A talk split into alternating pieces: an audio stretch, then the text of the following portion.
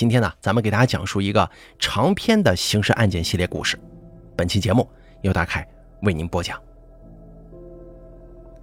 咱们今天的案件呢，要讲一位这样的罪犯，他在九十年代流窜十几个省市自治区，作案二十六起，杀害二十五人，甚至在此期间他还逃出国两年，并且他的杀人地点都是在旅馆的房间内。这个杀人凶手名叫李志勇，他出身农民，父母呢都不识字，兄弟姐妹六个，唯一的生活来源就是全家面朝黄土背朝天种着一亩地。由于生活困难，直到十二岁，李志勇才上了小学一年级。初中毕业的时候，李志勇就外出闯世界了。李志勇一边打工，一边修电器，一边钻研经商方面的学问。后来某一天，李志勇巧遇了一位商人。商人告诉他，成功不仅仅只靠经商，而必须广交天下朋友，结识三教九流，博采各门学科，既是专家又是杂家才行。经过这个商人的这番提点呢，李之勇开始结识三教九流了，慢慢的懂得了攻其不备、速战速决、声东击西、欲擒故纵、打一枪换一个地方。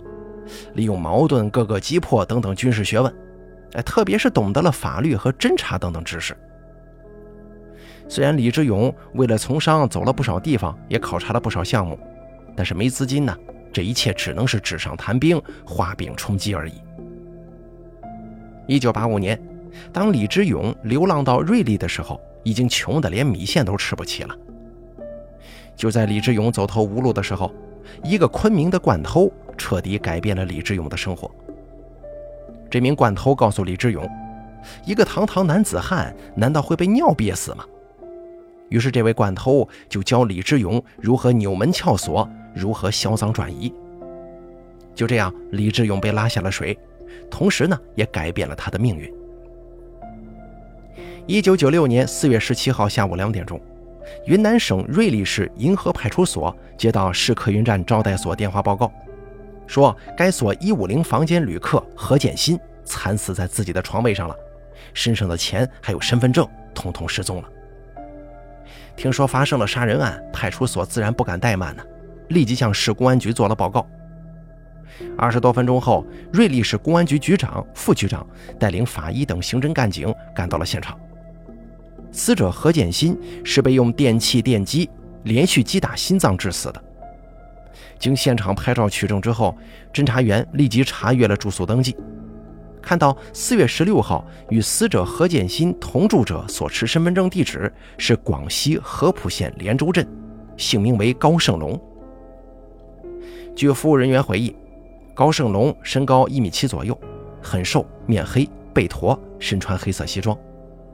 不过服务员觉得高胜龙似乎是云南本地口音，并不像是广西人。这个高胜龙杀人手段非常熟练，死者没有发出半点声响。现场勘查表明，高胜龙没有留下指纹、足迹等等任何证据。看来呀，这个高胜龙绝对是个惯犯，并且不是第一次杀人。瑞丽警方非常吃惊，马上意识到了事态的严重性，也感受到了此案的沉重分量。这个高胜龙竟敢在全国轰轰烈烈、声势浩大的严打斗争当中顶风作案！他绝非等闲之辈。于是乎，刑侦干警立马联想到三年前公安部串并的旅馆系列杀人抢劫案，从作案现场到作案手段等等等等，都极为相似啊。于是就调取卷宗，发现同类案件最初在三年前，也就是一九九三年的二月七号，原来三年前的那个黑衣人又回来了。一九九三年二月八号上午九点钟，云南省保山市客运站饭店的服务员像往常一样走上三楼，开始打扫房间。当他来到三零五房间的时候，按照惯例啊，先敲门数下，并且轻声询问：“服务员，打扫房间。”房内毫无反应，看来客人已经退房走了呀。服务员就用钥匙打开了房门。当他推开房门的时候，隐约感觉到有股肉烧焦的气味。他定睛往里一瞧，不禁大吃一惊。靠外侧墙壁的那张床上，仰面朝天躺着一具扭曲的尸体。当时，这名服务员发出一声刺耳的尖叫，引来了饭店的其他服务员和几名旅客。云南省保山市东门派出所接到报案之后，警方立马赶到现场，发现马天强双目圆睁，死在了床上，现场没有血迹和搏斗痕迹，尸体上心脏部位有明显的电击伤。看来啊，凶手是在深夜悄悄靠近马天强，用电击枪将其活活电死的。根据联系马天强的家属来看，确认死者马天强系云南省腾冲县上营乡大好坪村人，是个经营小百货的个体户。案发前一天，也就是一九九三年的二月七号，他携带大约两万块钱来宝山市进货，但是这笔钱现在已经不见踪影了。与马天强同住一室的霍庆贵清晨已经离店，并用马天强的身份证从服务台取走了死者的押金。霍清贵于是被列为重大杀人嫌疑犯。这个案件呢，并非没有线索。首先，凶手留下了霍清贵的身份证登记信息；其次，凶手还跟几个人接触过。刑警在住宿登记簿上查到，案发前一天晚上，霍清贵住的不是三零五房间，而是与一位名叫邱明华的四川内江市东兴区高梁镇邓河村人同住二幺三房间。邱明华此时尚未离店，警方立即找到了他。邱明华当过兵，身高体壮，有一米八。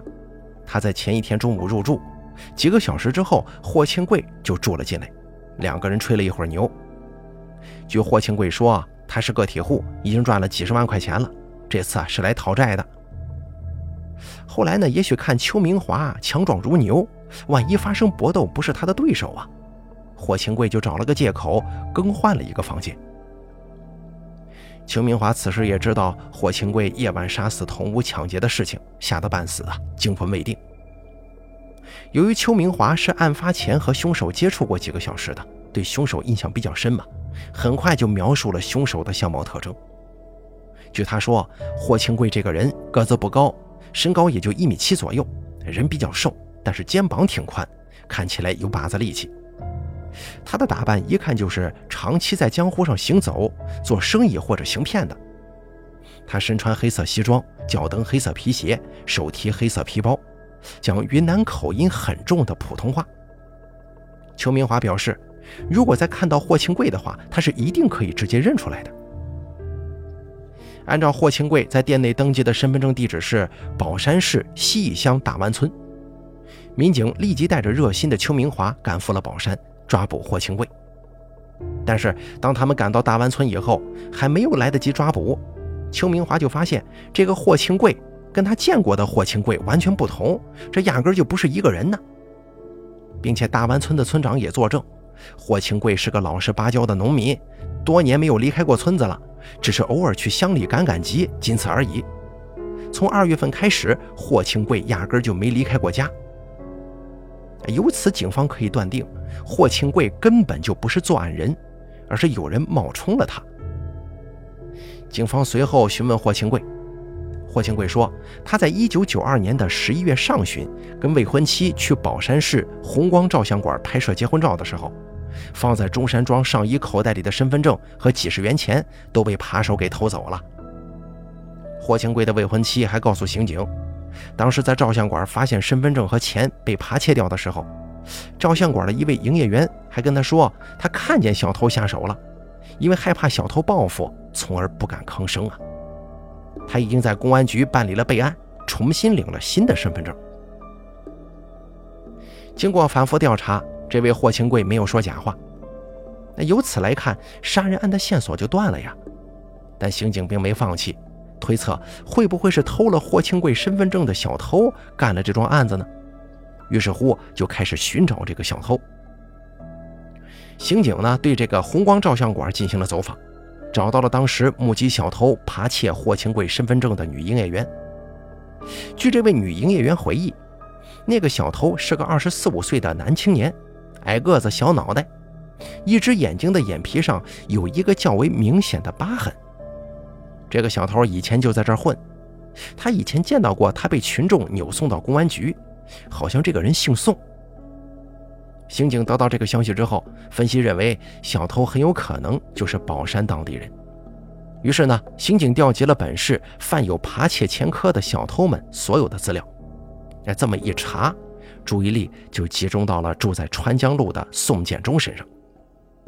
宋建中，二十六岁，原是建筑公司电工。一九八九年因扒窃而被捕，送劳动教养三年。去年劳教期满回来之后，靠做临时工谋生。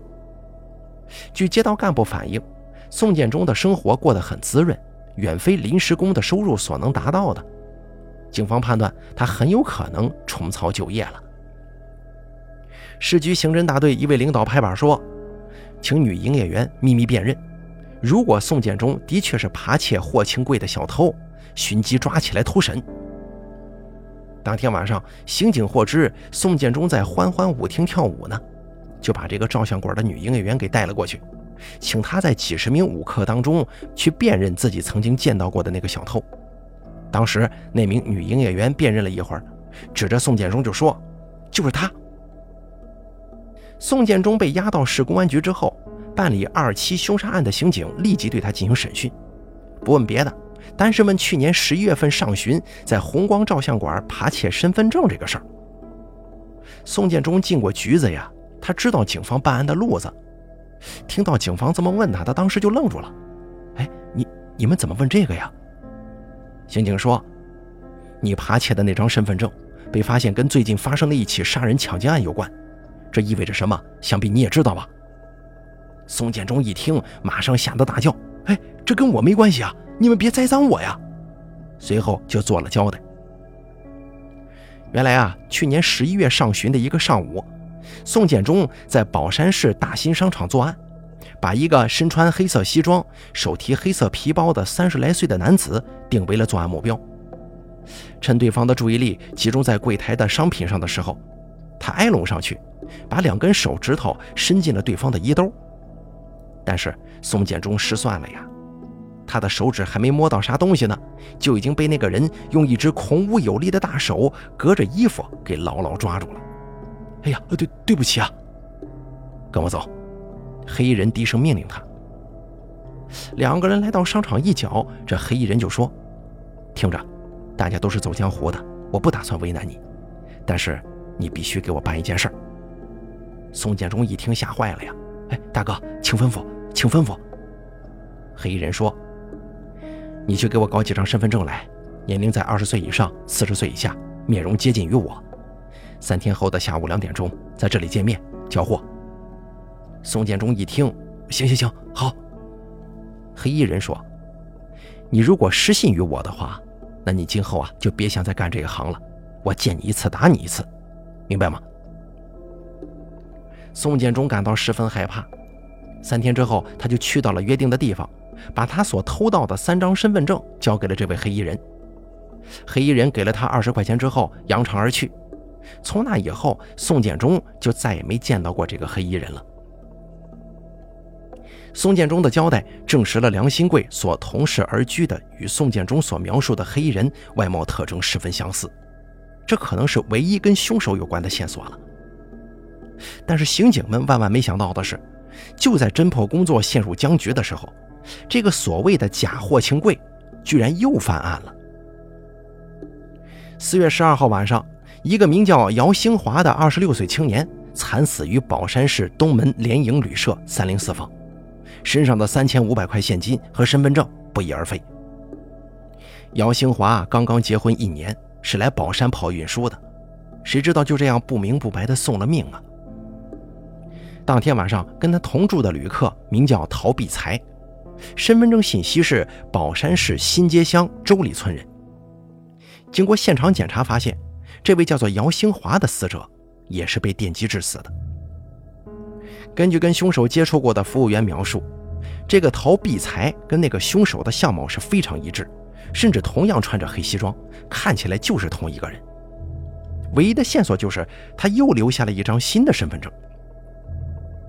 有了第一次黑衣人利用霍清贵的身份证作案的前车之鉴，刑警们没有对调查陶必才之行抱以厚望。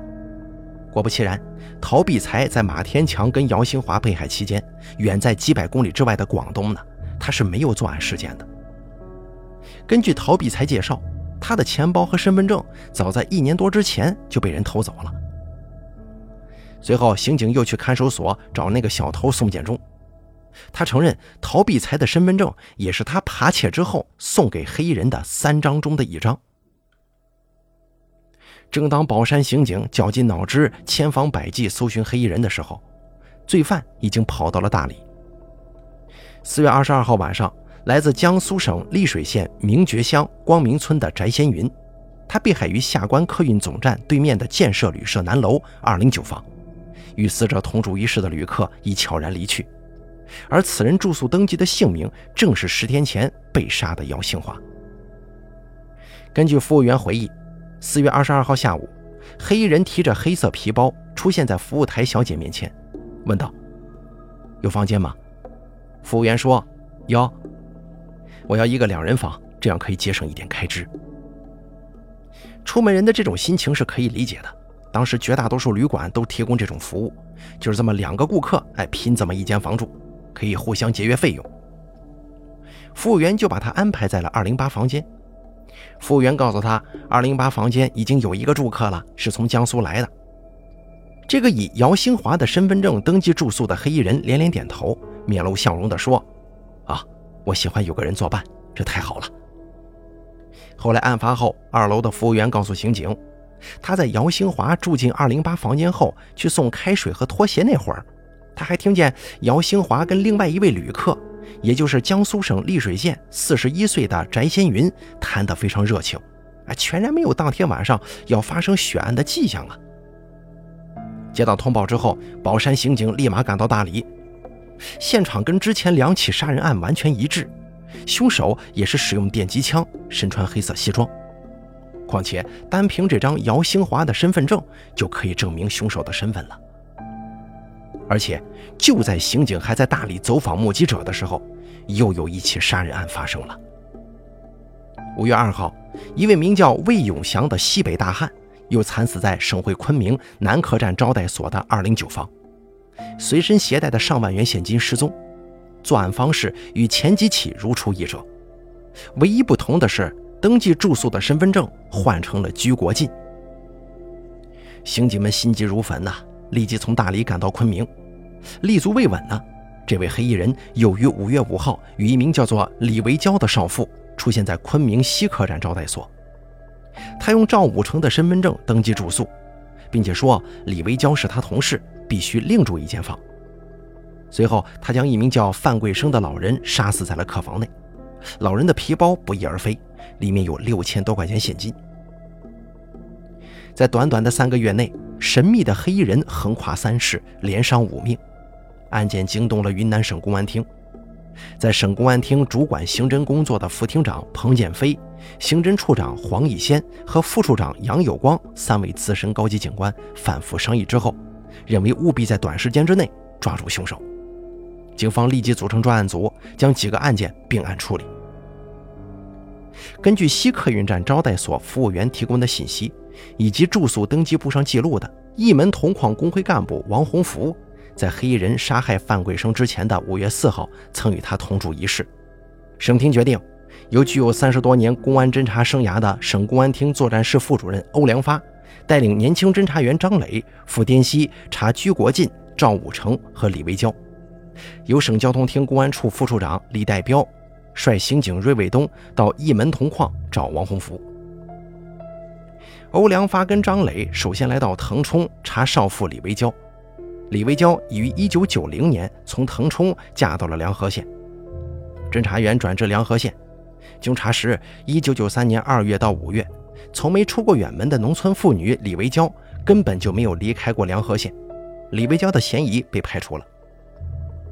后来，警方用了大量的精力反复调查，终于找到了所谓的李维娇。这是昆明当地一个站街妓女。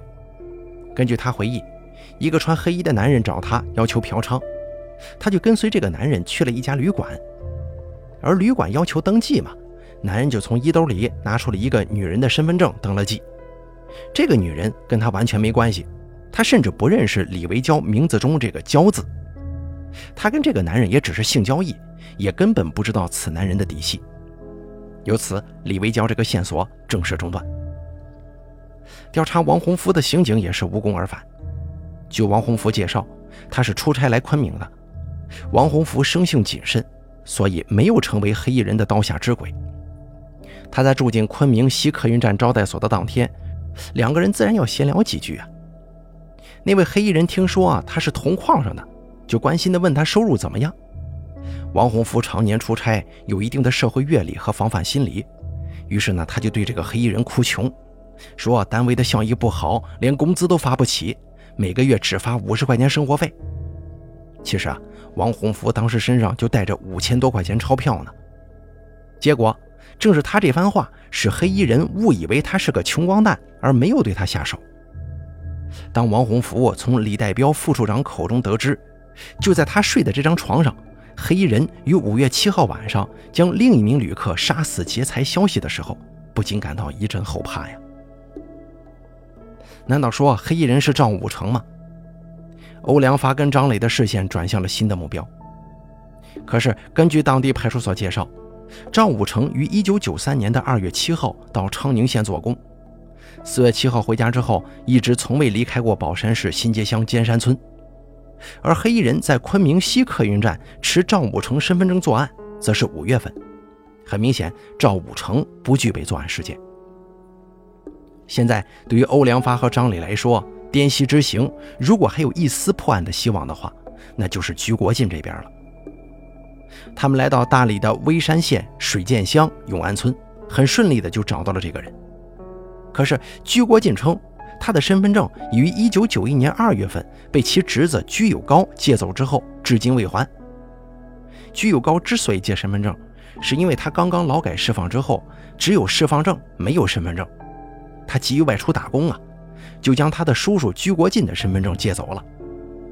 几个月前，居有高路经宝山市客运站旅馆歇脚的时候，同事的一老少借口居有高偷了他们的东西，把他身上的七十八块钱以及身份证。给强行拿走了，他当时还报了案呢，抓住了小偷，但是没能再找到身份证。得知这一情况之后，欧良发跟张磊立马来到宝山公安局，在该局刑警的配合之下，从1991年2月宝山客运站旅馆的住宿登记本上查到了与居有高同住的两名小偷。这两个人原来是父子关系，均承认居有高所描述的情节属实，但父子俩均称。偷身份证实属被逼无奈呀！在此之前，他们只敢暗中偷，不敢公开偷。他们之所以走上抢夺之路，是因为1991年2月初，他们联手在宝山客运站售票处行窃的时候，被一名黑衣人抓住了。对方威胁说，如果不给他搞几个身份证，就要把他们给扭送到公安局那边。由于时间紧迫呀，只好住到旅店里去抢夺。当父子俩把抢来的身份证交给黑衣人的时候，这位黑衣人还给了他们一百块钱辛苦费呢。不过，这对父子的父亲认为，这个黑衣人肯定是走江湖的。当我把身份证交给他的时候，看到他拿出了好几张身份证。我也是走江湖的呀，这行我懂。一般身上带着这么多身份证的，不是做假证的贩子，就是在江湖流窜的重犯。警方查完了所有的线索之后。欧良发跟张磊陷入了山穷水尽疑无路的痛苦之中。但是李代彪和魏瑞东的一门同框之行虽然没有任何实质性的进展，但是获得到了黑人留在王洪福日记本上的笔记，这是目前凶手唯一留下的线索了，给侦破工作带来了一线生机。可是就在云南警方还没有把乱麻似的线索整理出明朗的头绪的时候，新的案子又发生了。八月二十九号，来自湖南祁东县的个体商人胡华南被害于楚雄市陆丰县广通镇客运站招待所。广通警方查明，当天晚上与死者同住的旅客名叫何光孝，系宝山市蒲瓢乡双河村人。广通警方立即电告宝山市公安局，请协查何光孝的情况。专案组此时已经不对凶手留下的身份证抱有任何希望了。果不其然。根据警方调查，这个叫何光孝的人是一位在亲属严密监护下的精神疾病患者。像这样连自家院子都出不去的严重精神病人，要到数百里之外的地方谋杀，显然就是天方夜谭嘛，线索再次中断。就在四天以后，黑人又出现在了次里市，这次他的名字已经变成了刘嘉诚。九月三号，在大众旅社北楼一零三房间，浙江诸暨县排头镇的王钦良死在了他的手上。大理市公安局政委张建国率领刑警在现场反复勘查，终于提取到了两枚指纹，这个也算是重大突破了。省公安厅接到楚雄和大理公安处的报案，立即召开紧急会议。刑侦高手们纷纷发表意见，认真地分析了案情。鉴于黑衣人在不到八个月的时间里作案七起，杀死六人，和以腾冲为起点，途经宝山、大理、昆明，转折楚雄、广通、下关，然后杀了个回马枪这一特点，得出了如下判断：下一步，这个黑衣人很可能会出现在宝山，也许在宝山作案之后，会从滇西方向潜逃出境。也许会再次返回昆明，向内地逃窜。根据这一判断，省公安厅命令由最近案发地的大理州公安机关在全州范围内进行搜捕。第二，德宏、宝山两地的公安边防在边境加强防范，防止黑衣人潜逃出境。第三，昆明公安机关加强对旅馆、车站的控制，防止黑衣人流窜到内地。可是，黑衣人绝对不同寻常啊！这个在江湖混迹了多年的家伙，预感到警方可能在云南围堵他，他竟然一下子逃到了四川。黑衣人跳出云南警方的围追堵截，来到了西昌。他无心欣赏神奇美丽的风光，又在谋划着新的犯罪。在西昌这个小地方，黑衣人遇到了第一次危险。众所周知啊，西昌是卫星发射基地，为了防止国外间谍。这里旅馆的管理是比较严格的。九月九号，他来到一家名叫“交通公寓”的旅馆。当天晚上，来自四川大足县龙水镇五金街四十四岁的邓修良，就在这家旅馆惨遭杀害。就这样，疯狂的杀戮再次开始了。黑衣人不敢随便回到云南了，开始流窜各地杀人。九月十一号，在四川成都火车站招待所杀死一人。九月十四号，在陕西西安火车招待所杀死一人；九月十六号，在河南洛阳汽车站旅社杀死一人；九月十九号，在河南郑州火车站旅社杀死一人；九月二十六号，湖南宁乡县大田长乐村的信长华被害于湖南长沙市东区出租汽车公司招待所；九月二十八号晚上，在短暂的一个半小时内。黑衣人分别在衡阳铁路金龙招待所三零一房，将株洲铁路货运职工石安明杀害；在衡阳江东公安公司服务大楼二零四房，将湖北石首市科委物资站的葛宗文杀害，堪称丧心病狂啊！根据分析，黑衣人杀死石安明，发现他没什么钱，于是立即又去杀死了葛宗文的。随后，九月三十号，在湖南怀化火车站招待所杀死一人。十月一号，在贵州贵阳火车站旅社杀死一人；十月三号，在广西柳州火车站四一一房间杀死河北成县梨园屯的高月阁；十月五号，在广西荔浦县汽车招待所四一零房杀死浙江省苍南县灵溪镇的应尚锦；十月十四号，在广西梧州地区粮食局招待所杀死广西玉林柴油机厂的采购员陈金海。十月十四号，在广东肇庆市四路牌坊旅社地下室十号房间内杀死福建省长汀市的王金文。十月十六号，在广州市汽车客运站招待所杀死一人。十月二十号，黑衣人故伎重演，同晚上连续作案两起，先在广西南宁市朝阳旅社二一四房杀死了广西合浦县长乐镇黄建新。之后，又在广西南宁铁路招待所五零四房间夺去了四川省内江市沙海煤矿职工李波的生命。从一九九三年九月十号至十月二十号，黑衣人的足迹踏遍了成都、西安、洛阳、郑州、宁乡、衡阳、怀化、贵阳、南宁、柳州、荔浦、梧州、肇庆、东莞七省十一市，行程数千公里，耗时四十天，杀死十六人。至此，已有二十四个人惨死于黑衣人的魔爪之下。此案杀人之多，涉案地区之广，破案难度之大，震惊全国。广西公安厅自认为没有能力单独侦破此案，于十月二十五号紧急电告公安部，建议由公安部牵头统一指挥协调全国公安机关侦破此案。公安部部长亲自阅读了案件卷宗，深感震惊，下令限期破案。按照公安部党委的指示，公安刑侦局于一九九三年十一月二号到五号在南宁召集全国有关省市区公安厅刑侦部门的领导和刑侦专家，共同商议侦破大计。通过对八省市区一九九三年二月到十月所发旅馆系列杀人案二十五起、二十四人死亡的案情进行了全面分析，取得了共识。会议决定：一，由公安部刑侦局统一指挥侦破此案。并以公安部的名义向全国公安机关发出紧急通报，树立全国公安一盘棋的思想，总体作战，及时互通信息，互相支持。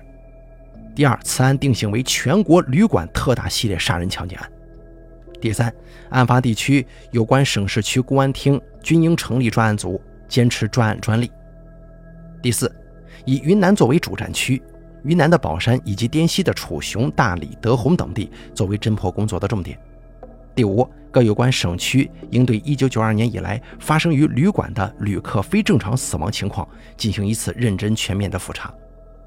第六，由于此案是中国建国以来个人在旅馆作案手段最为残忍、方法最为隐蔽、时间最为长久、跨越地域最广、杀人最多以及防范和侦破难度最大的特大系列命案，其危害性甚至远远高于1983年的二王持枪杀人的一系列案件。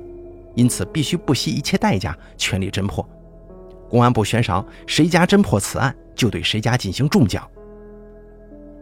而这个案件呢，终于在1994年的4月5号有了新的线索。1994年4月5号，楚雄公安处报告：4月4号凌晨，住云南省陆丰县广通镇茶叶市场停车场旅社412房间，来自米勒县烟草公司42岁的驾驶员段华。在与一个自称王林的年轻人对其进行谋杀抢劫过程当中被惊醒，搏斗中对方仓皇翻墙逃走，案犯将一个黑色提包还有一件黑色西装遗留在了现场，包内有大理祥云县河店乡瓦窑村李宇福的身份证和王林的拖拉机驾驶证，以及段荣光的存款单四张。鉴于此案跟凶案非常相似，专案组很兴奋呐。接到报告之后，尽管已经入夜。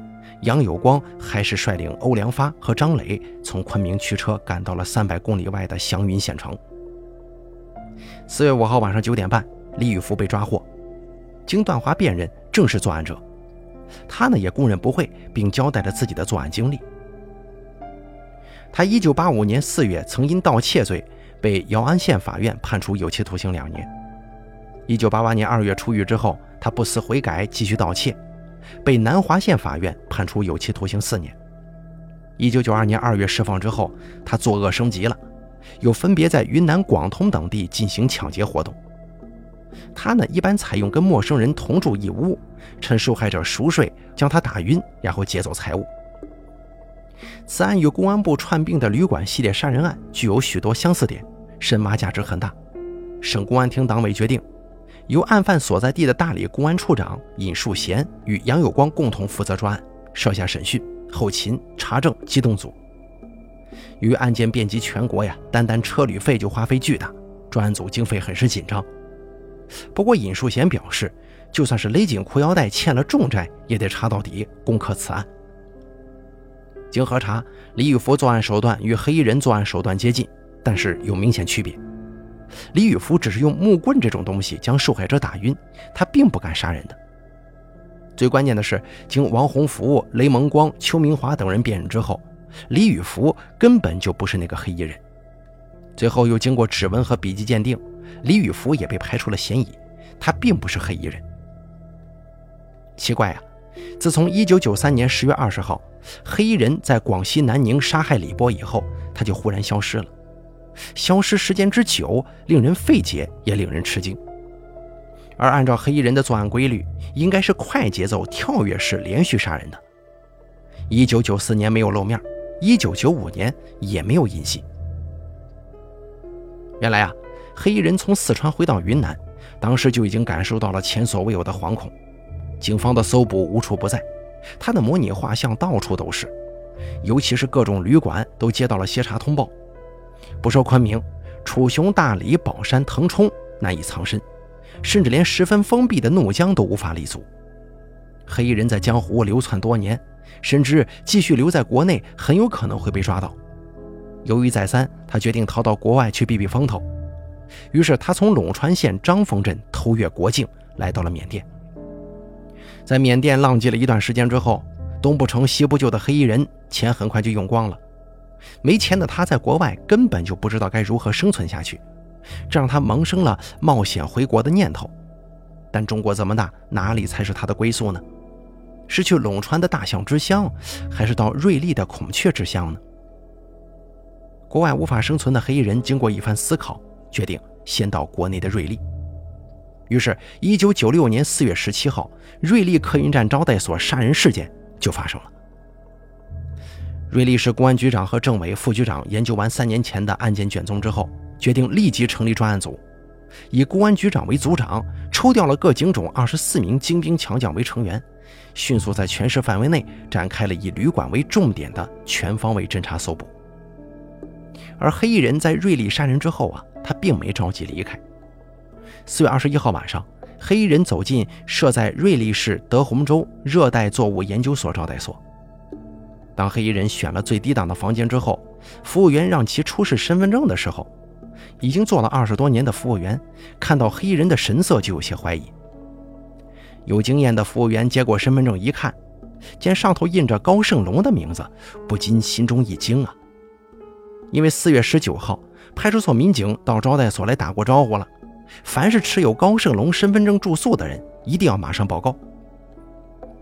四十多岁的服务员没少接触三教九流的人呢，他非常淡定又很热情地说：“啊，我们这条件可好了，服务更没得说，大部分都是回头客，单人间二十四元，双人间二十元一个床位，有卫生间，有彩电。”给黑衣人介绍了一番之后，就亲自把高胜龙送进了房间，然后给楼下的保安使了眼色之后，飞奔到最近的公安局，向当班警察汇报情况。但服务员怕高胜龙发觉出异常，在公安局停留了不到三分钟，就跑了回去。听到发现高胜龙了，专案组极为兴奋，下令派出所立即出警，务必生擒歹徒。抓获这个所谓的高胜龙以后，专案组立即采集了他的笔迹、指纹和相片，送到技术鉴定。虽然鉴定需要时间，但这个高胜龙跟黑衣人的相貌基本一致，指纹粗略对比也没什么区别，可以肯定这家伙就是凶手了。四月二十三号上午，孙建东局长就在市局刑侦大队办公室组织了审讯。由于有了很多证据，专案组胸有成竹，不怕歹徒不交代。经过长时间的审讯，这个所谓的高胜龙供述了他那令人发指的犯罪事实，交代了流窜十几个省市自治区、作案二十六起、杀死二十五人的情节，还有他的真名李志勇。好了，咱们本期这个刑事案件就给大家讲到这儿了，感谢您的收听，咱们下期节目不见不散。